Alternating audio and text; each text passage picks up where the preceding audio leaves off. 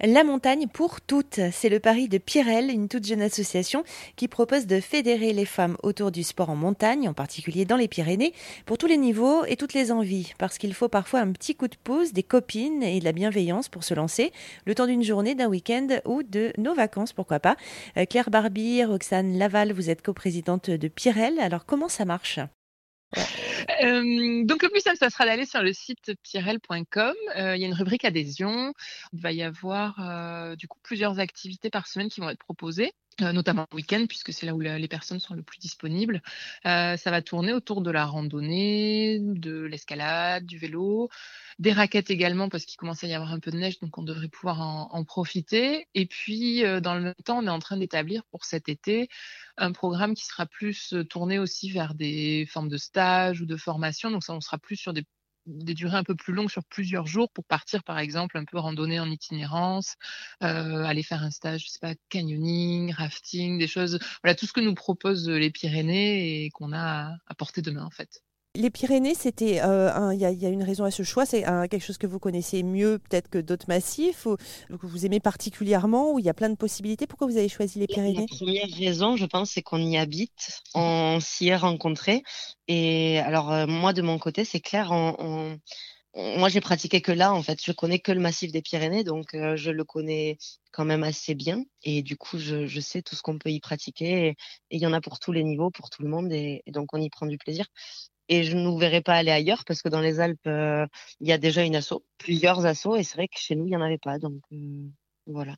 On a conscience en tout cas du terrain de jeu qui est immense et qu'on a à portée de main et qui donne envie, en fait, qui donne envie à beaucoup de personnes, bah, comme à nous, même euh, voilà, même si on connaît déjà pas mal de parties, il y a toujours des choses à découvrir et il y a des endroits où on aime revenir en plus. Donc c'est entre guillemets nos montagnes, puisque comme disait Claire, on y habite. Ouais alors, qu'est-ce qu'il y a comme endroit, par exemple, euh, que, vous trouvez euh, extraordinaire, euh, des, petites pépites ou des, décrire les paysages peut-être qui sont particuliers ou voilà des, lieux un peu atypiques que vous aimez particulièrement? Mais, malgré ce qu'on peut penser bien souvent, il y a beaucoup d'endroits sauvages encore dans les Pyrénées. on connaît tous les endroits très touristiques euh, notamment dans les Hautes-Pyrénées, il y a Gavarnie, voilà, Cotteret, autour de, de, de la Mongie, de ces choses-là. Et, euh, et, en fait, on se rend compte, nous, qu'il y, y, a beaucoup d'endroits où on peut aller et bah, croiser personne, ce qui peut être très intéressant aussi. Euh, il y a beaucoup d'endroits un peu reculés. Euh, y a, y a, ici, on a plein en fait, euh, où on va se retrouver en montagne. C'est forcément, ça demande un petit niveau physique, mais tout peut être accessible à différents niveaux, que ce soit en randonnée, en escalade. Ça a toujours été notre but de, trouver des, places où justement on peut, on peut évoluer, quel que soit le sport et quel que soit le niveau. Et si on regarde, bah, nous, on est dans les Hautes-Pyrénées, déjà autour de nous, il y a, y a, beaucoup, y a beaucoup, beaucoup de choses, que ce soit des lacs, des sommets, et c'est ce qu'on a envie de faire découvrir. Le, le fait d'être accompagné, c'est vrai qu'on on va avoir accès du coup à des endroits qu'on n'aurait pas du tout euh, imaginé trouver euh, si on était allé seul aussi. Oui, parce que je pense qu'il y a beaucoup de femmes aussi qui n'osent pas ouvrir une carte et essayer de se ou alors trouver un topo sur internet et essayer de prendre son courage à deux mains et se dire je connais pas mais j'y vais quand même et, et si tout se passe bien, c'est cool, j'arrive au bout. Et si jamais c'est compliqué, j'ai le droit de faire demi-tour, j'ai le droit de m'arrêter. Parce qu'il y a beaucoup de gens qui pensent qu'on est obligé d'aller au bout, alors que c'est pas vrai. Si on connaît pas l'endroit et qu'on trouve un passage trop difficile, on a le droit de s'arrêter. Et, et, du coup, eh bien, en groupe, ça donne le courage d'y aller et on se dit qu'on a peut-être moins de chances, entre guillemets, de se perdre qu'à plusieurs yeux, on, on, ligne la carte et on sait où on va. Donc euh, oui, oser aller dans des lieux où seul on n'aurait pas été. Euh, vous, vous êtes toujours là, euh, vous accompagnez oui, oui, il y aura toujours l'une de nous deux ou d'autres euh, d'autres bénévoles. Parce que quand on a commencé à parler de ce projet, euh, des femmes sont venues vers nous pour euh, nous dire, ben, en fait, moi j'ai envie de pouvoir partager aussi mes passions. Donc le but est qu'il y ait soit un encadrement bénévole comme le nôtre, soit pour des activités qui vont être plus péchues et qui demandent un encadrement professionnel, ben, l'intervention justement d'un professionnel, donc d'un guide, d'un voilà, en fonction de l'activité, mais il y a toujours quelqu'un. C'est pas c'est pas seul. Voilà.